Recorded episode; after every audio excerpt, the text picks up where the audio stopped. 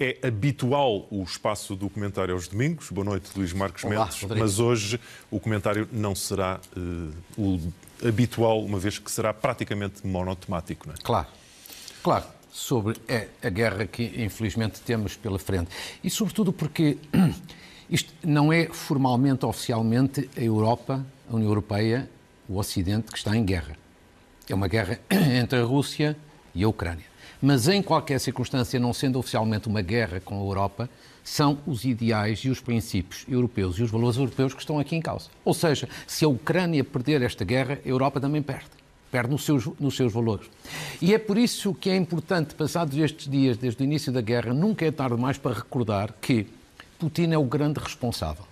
Quer no plano dos princípios, quer no plano do comportamento. O plano dos princípios é que, em primeiro lugar, é inaceitável, em pleno século XXI, depois da Segunda Grande Guerra Mundial, haver um país que não quer reconhecer a independência, a soberania e a integridade territorial de outro país. Segundo, isto é também um ataque aos valores essenciais e irrenunciáveis da liberdade, da democracia e da paz.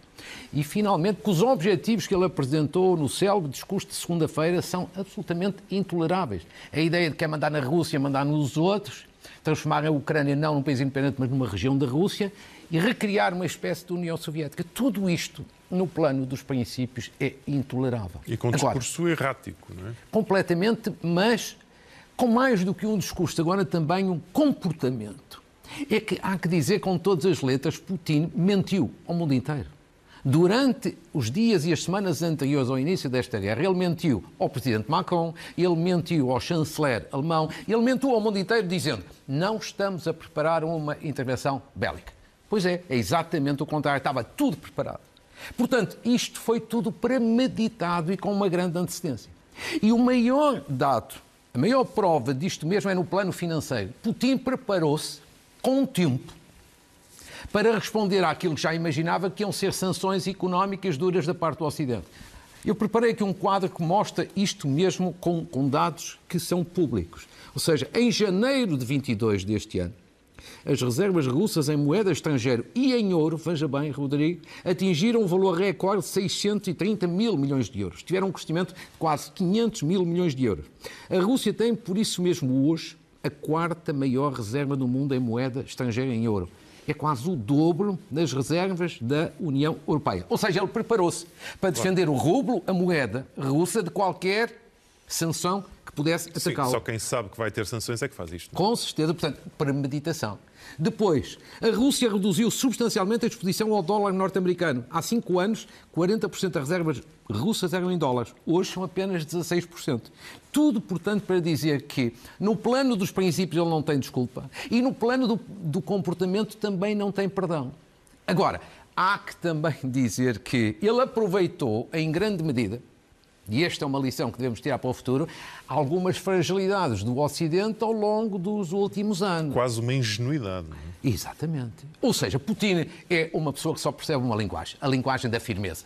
Quando o Ocidente, leia-se Estados Unidos e Europa, são fracos, ele abusa e ele aproveita. Foi assim com o caso da, da Geórgia em 2000, a invasão da Geórgia em 2008. O Ocidente reagiu, algumas sanções, mas foi PIF e ele ganhou. E depois, novamente, com a Crimeia. E, portanto, agora, provavelmente, se o Ocidente tivesse sido mais firme no passado, provavelmente não tínhamos esta invasão e esta guerra no presente. Esta é uma boa lição, embora me pareça que desta vez acho que o Ocidente está a perceber e está finalmente a reagir é uma, de maneira é bem boa, diferente. É uma boa lição já com custos e, e ainda claro. estamos no quarto dia, mas esta é sobretudo uma luta desigual. É, é, faz muita impressão ver como os ucranianos claro. estão sós, não é? É uma, é, é uma luta profundamente desigual. Claro que eu diria que até quinta e sexta-feira foi profundamente desigual com as decisões, já falaremos disso, tomadas, entretanto, designadamente pela União Europeia ontem e hoje, acho que é menos desigual, mas não deixa de ser desigual. Primeiro é desigual no plano militar, porque de um lado está David, do outro lado está Golias. É uma diferença incomensurável uh, o, o, equipamento, a, a capacidade militar, quer da Rússia, quer da Ucrânia. Mas a Ucrânia não tem nenhum acordo bilateral com nenhum país para ajudar à sua defesa militar. Segundo, a NATO e as Nações Unidas, pelas razões que sabem, não podem intervir. Mas os países do Ocidente podem ajudar. Num primeiro momento não deram grandes sinais nesse sentido, mas finalmente, ontem e hoje, Alemanha foi um caso notável e a União Europeia hoje. E, portanto, isto atenuou alguma desigualdade, mas não deixa de ser desigual, evidentemente. Terceiro, também no plano das sanções económicas. As sanções económicas são importantes, são essenciais. Mas muitas delas não têm efeito no imediato, só têm efeito mais tarde. E têm efeito sobre o povo. Não é? Tem efeito sobre o povo, mas o objetivo é que o povo se revolte contra este autocrata, contra este ditador. E, portanto, o povo sofre as consequências desta irresponsabilidade. E depois ainda também é desigual neste plano, é a diferença entre ditadura e democracia. Que esta é a parte que menos se fala, é que em democracia os povos, as populações, podem manifestar-se, como nós temos visto aqui no Ocidente. Na Rússia, como é uma ditadura, os poucos que têm a coragem de se manifestar contra são pretos. E, portanto, há aqui uma desigualdade profunda. Agora, posto isto, também é verdade o seguinte: aqui, chegados ao fim do quarto dia, já é possível ver que Putin pode ser muito inteligente, bem preparado, muito frio a tomar decisões, mas cometeu pelo menos já quatro erros graves. Que são? O primeiro foi desvalorizar a unidade na União Europeia. Eu acho que ele apostou tudo em ter divisões dentro da União Europeia e, portanto, os 27 não serem capazes de entender para sanções pesadas. E ele aí falhou. A União Europeia agora, finalmente, portou-se muito bem. Eu devo dizer que tenho um grande orgulho hoje no que chegado em ser europeu. Por um lado, pela manifestação de solidariedade da cidadania, dos cidadãos, e, por outro lado, pelos líderes europeus, que finalmente, hoje, tomaram decisões como deve ser. Agora, ele também teve um segundo erro que foi desvalorizar a resistência ucraniana. Desvalorizou o presidente, que tem sido um exemplo de coragem e um verdadeiro herói, e a resistência do povo eh, ucraniano. Como eu acho que ele também sobrevalorizou, deu importância em demasia aos seus amigos. E as coisas não, também não lhe correram bem. A China, o Conselho de Segurança das Nações Unidas, não esteve ao lado da Rússia. Absteve-se. O Cazaquistão, que é outro, amigo, outro país amigo da região, recusou-se a apoiar militarmente esta invasão. Foi outro erro. E depois, finalmente, eu acho que Putin também falhou no domínio da opinião pública. É certo que a Rússia é uma ditadura, a liberdade de imprensa não existe. Mas as coisas acabam, o desgaste acaba por chegar lá. Claro. Todos estes sexos acabam por chegar lá. Só um pequenino exemplo. Os russos, esta hora, estarão a perguntar, apesar da televisão russa, a televisão oficial russa tem dito que isto não passa de um exercício militar de rotina. Sim. Veja bem. Mas os russos perguntarão: então porquê é que nós perdemos a Liga dos Campeões? Porquê é que há várias seleções europeias que já não querem jogar com a Rússia? Como é Isto é acaba por ter algum desgaste. Num mundo global, isso é, é um pouco estranho Isto, ver ou, como é que. Como ou é que seja, Putin... Putin, Putin tem de facto aqui uma supremacia enorme, enorme em termos militares, mas eu acho que está a cometer alguns erros graves e é por isso que ao fim do quarto dia ainda não tomou o que é. De qualquer forma, para, o dito Ocidente, onde estamos todos, com a União Sim. Europeia à cabeça, também os Estados Unidos, agora também o Reino Unido, eh, havia alternativa às sanções económicas ou era a única forma de. Não, não havia. Quer dizer, muitas pessoas perguntam e é bom também esclarecer. Evidentemente que as pessoas estão indignadas, estão furiosas e gostavam de ter uma resposta ainda mais dura e mais eficaz. É legítimo. Agora, não era possível uma intervenção militar, sobretudo por três razões fáceis de explicar. Primeiro, a Ucrânia não é membro da NATO, logo a NATO não podia intervir. Segundo, Nações Unidas. Podia haver uma força internacional das Nações Unidas. Podia, que foi violada a Carta das Nações Unidas. O problema é que a Rússia tem direito de veto no Conselho de Segurança das Nações Unidas. Veta, logo não é possível uma força internacional mandatada pelas Nações Unidas. Terceiro, diz-se-á, mas no passado, em alguns casos que nós bem conhecemos, tipo Iraque, Houve uma força internacional, mesmo sem um mandato das Nações Unidas.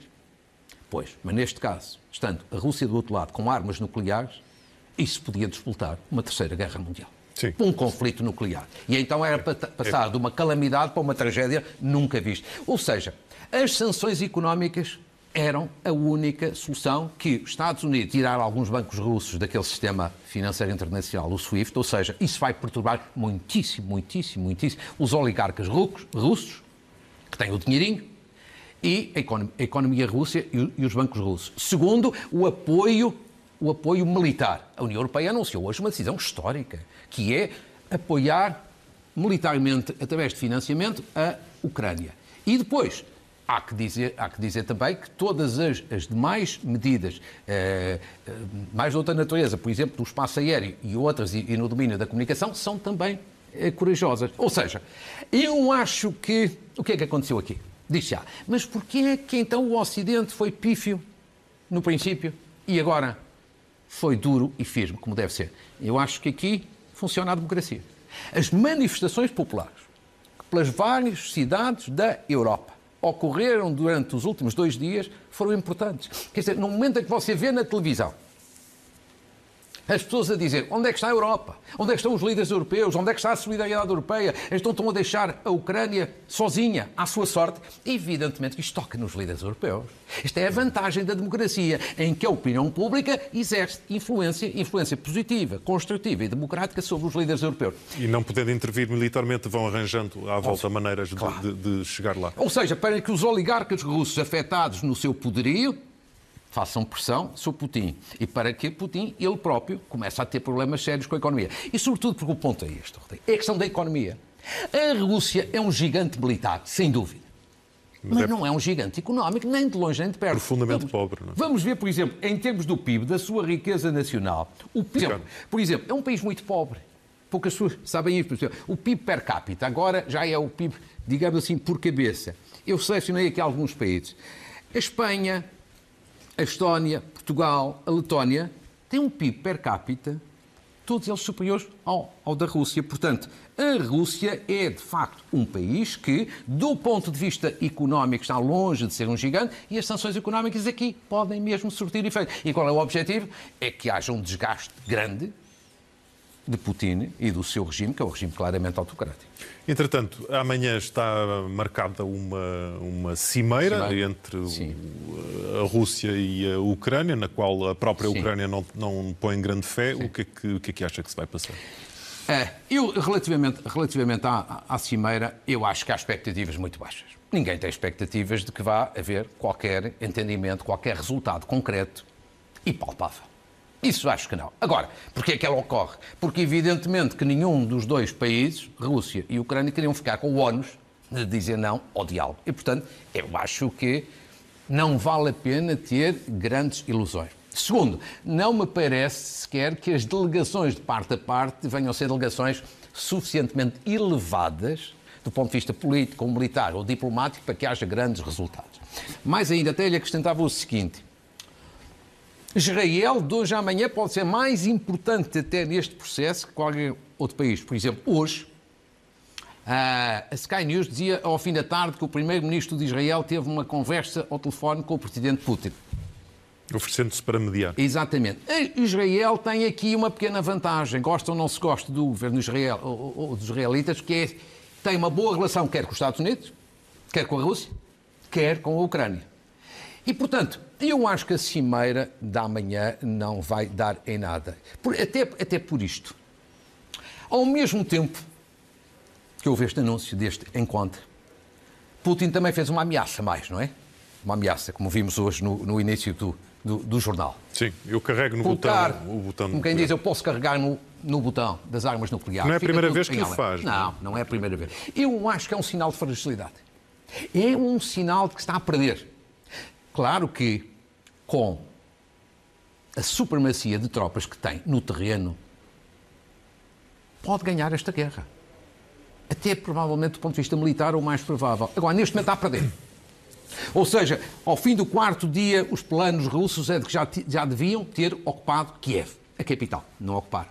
Achavam que era uma, uma guerra rápida não vai ser uma guerra rápida e, sobretudo, na parte depois de guerrilha ao longo do território. Terceiro, tiveram já que reconhecer que tiveram baixas. E, ao que dizem, baixas bastante maiores do que os próprios russos significa. Portanto, eu acho que há aqui nisto um sinal de desespero que é. É para fazer pressão e intimidação ao mesmo tempo. Pressão sobre, sobre os ocidentais, Europa e Estados Unidos. Porquê? Está preocupado com as sanções.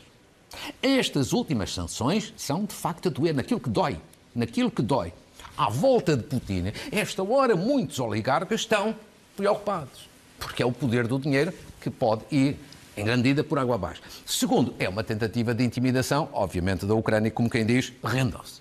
Como quem diz, chega aqui um entendimento comigo. Falou. Ou seja, numa palavra, eu acho que a situação é preocupante, porque estamos a lidar com um louco perigoso, mas eu acho que a Rússia dá sinais de, de desespero e a forma de lidar com Putin, como dizia há pouco, não é a fraqueza, é a firmeza e a força.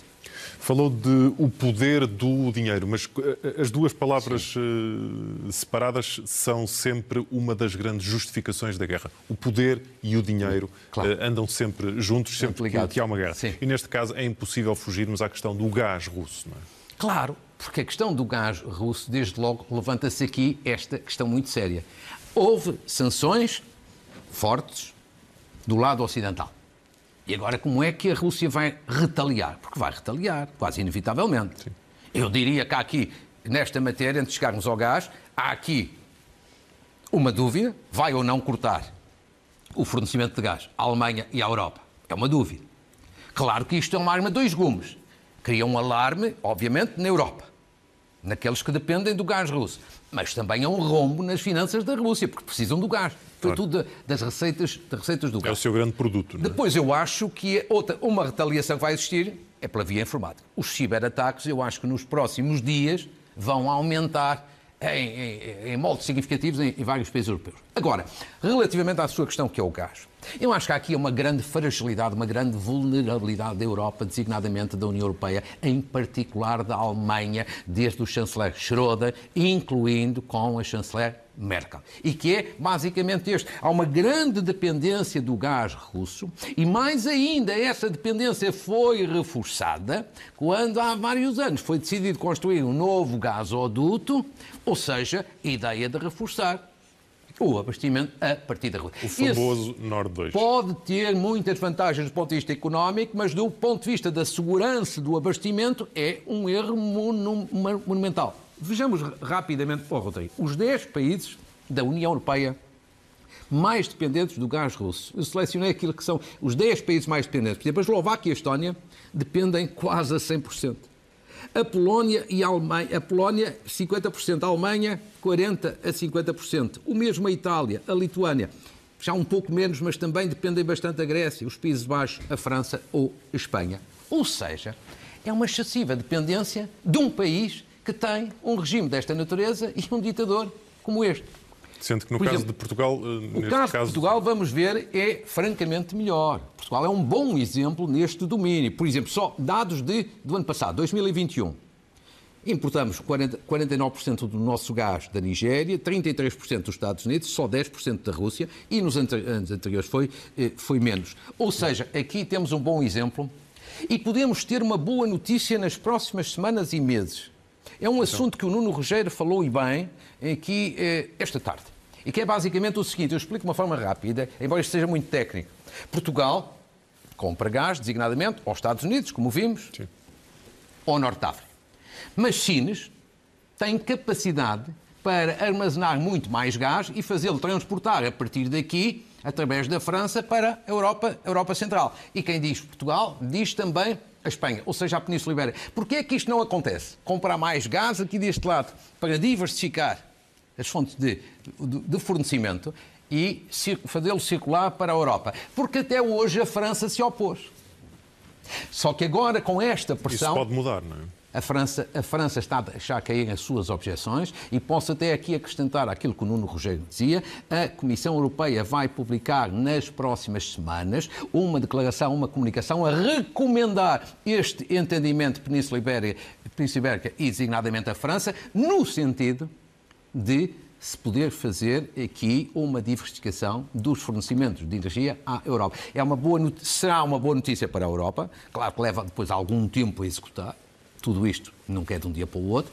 É uma boa notícia para a Europa e é uma boa notícia para Portugal. Desenvolve Sines ainda mais. está a fazer, estas situações limites fazem sempre os, os, países repensarem um pouco a lógica pela qual viviam, não é? Sim. A própria Alemanha claro. começou por dizer que não queria mexer no sistema SWIFT Sim. e, entretanto, percebeu claro. que, que era importante. Estamos, de facto, com uma nova ordem mundial, esperemos que seja para o, o melhor.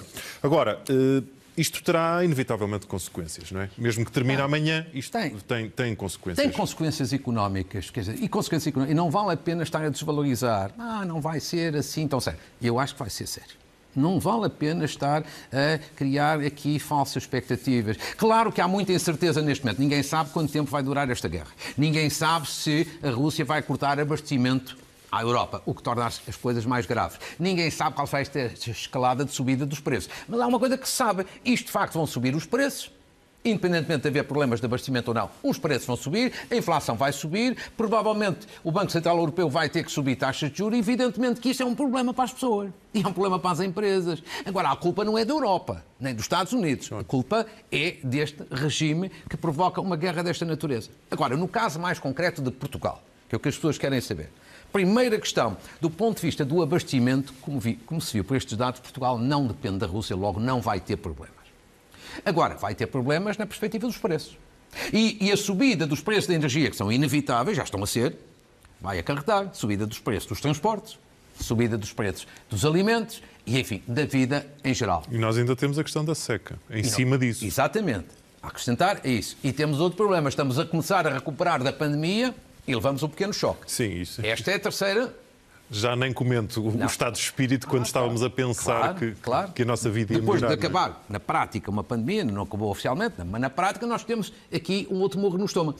E, e depois a, a, terceira questão é do ponto de vista orçamental. Este governo, ou este governo, quer dizer, o Partido Socialista vai constituir governo dentro de um mês. Depois vai apresentar o orçamento. Provavelmente, aquilo que sei, o quadro macroeconómico do orçamento já vai ter que ser um pouco alterado, no sentido de que... Claro Inevitavelmente. Evidentemente, uma recuperação, porventura, um crescimento um pouco mais eh, moderado, sobretudo por causa das exportações, que vão levar, ou podem levar, potencialmente, aqui um rombo. Agora, também não vale a pena também entrar em excessivos dramas aqui, porque assim, eu acho que o país tem duas folgas importantes em termos orçamentais. Por um lado é que o déficit de 2021, ao que sei, vai fechar entre 2,9% ou 3%. Estava previsto 4,3%, portanto é um grande resultado para o país. Segundo, nos últimos dois anos com a pandemia, só em apoios sociais a pessoas e a empresas, por causa da pandemia, o Estado gastou cerca de 7 mil milhões de euros. Isto é uma despesa que, em princípio, já não será feita, ou pelo menos nesta dimensão. Em qualquer circunstância, obviamente que vamos ter aqui os nossos problemas e as nossas dificuldades, porque nós não somos uma ilha. E depois, do ponto de vista, já agora uma nota, do ponto de vista político, eu acho que é uma coisa que é boa como se viu de resto numa peça há bocadinho, um grande consenso político em Portugal em torno desta matéria. Isso é bom e eu acho que isso é muito positivo e é um sinal de maturidade. Apenas uma censura ao PCP. Com uma exceção, não é? Com uma exceção, que é o PCP, que é inacreditável. Eu acho que os próprios eleitores do PCP devem estar, na linguagem popular, desculpe usá-la, banzados.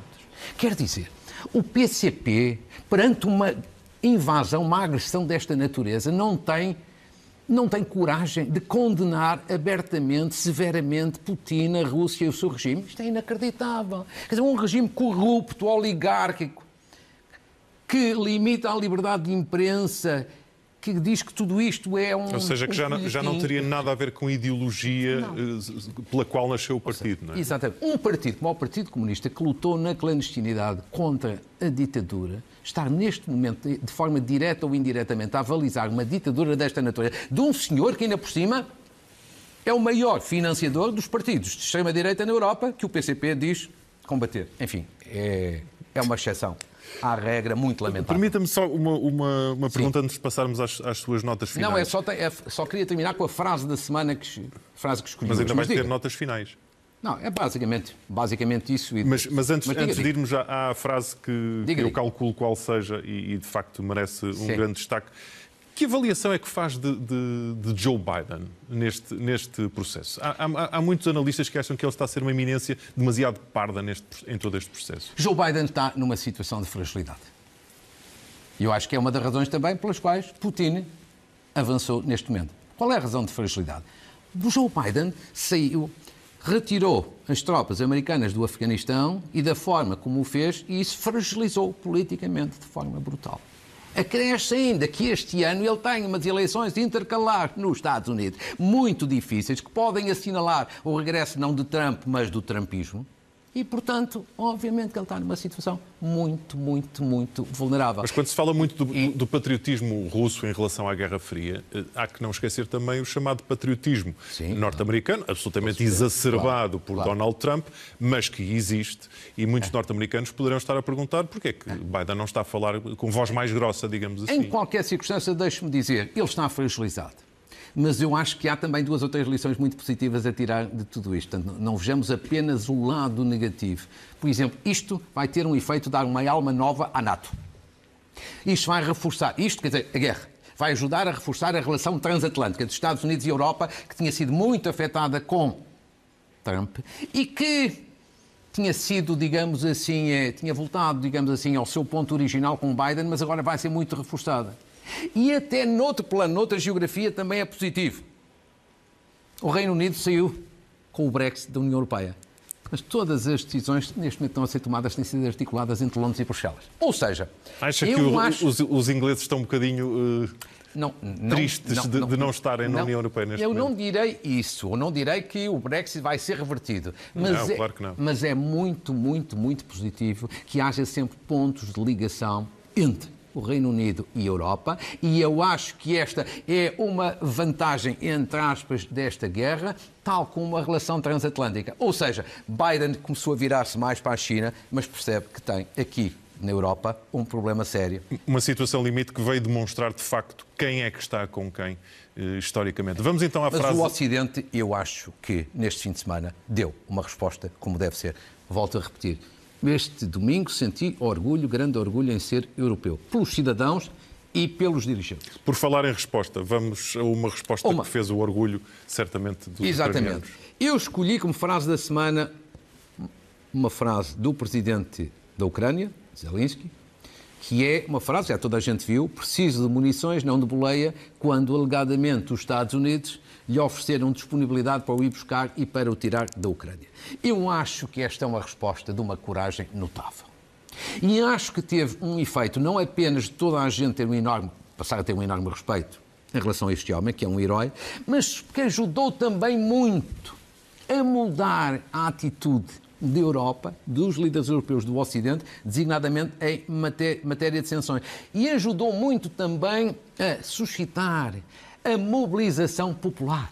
A mobilização que se tem verificado um, um, um pouco por todo lado. Deixe-me dizer que aquilo que vi durante o fim de semana, designadamente aqui em Portugal, faz-me lembrar há, há 20 e tal anos o caso de Timor. A mobilização das, das pessoas agora em, em torno da Ucrânia. Por exemplo, a Câmara Municipal de Lisboa, o Presidente fez até a amabilidade de me dizer que a Câmara criou um centro de emergência para acolher refugiados ucranianos e seguramente que muitas outras autarquias vão fazer o mesmo. E depois, deixe-me só aqui sublinhar uma grande, grande iniciativa da sociedade civil. Muito rapidamente. Uma plataforma que foi criada hoje mesmo, chamada We, We Help Ukraine, uma plataforma mundial criada online a partir de Portugal, já está disponível para ajudar cidadãos ucranianos refugiados no alojamento, no trabalho, na saúde, estamos na, a ver o, nos medicamentos. Já estamos a ver o endereço e acho que isto é muito importante para apoiar ucranianos que, que estão na Ucrânia ou que estão em fuga. É uma iniciativa da sociedade civil que está a ter um grande impacto é um motivo de orgulho e eu queria terminar com esta saudação àqueles que tiveram a ideia que estão a trabalhar nesta iniciativa Terminemos com essa, com essa nota de solidariedade com, com os ucranianos que estão sob ataque e também com todos os russos que estão Exatamente. a sofrer com as atitudes do, do seu presidente. Nem Luís Marcos Mendes, muito obrigado. Voltaremos, um voltará aqui ao estúdio na próxima semana. Por nós, por hoje é tudo. Do País e do Mundo, boa noite e boa semana.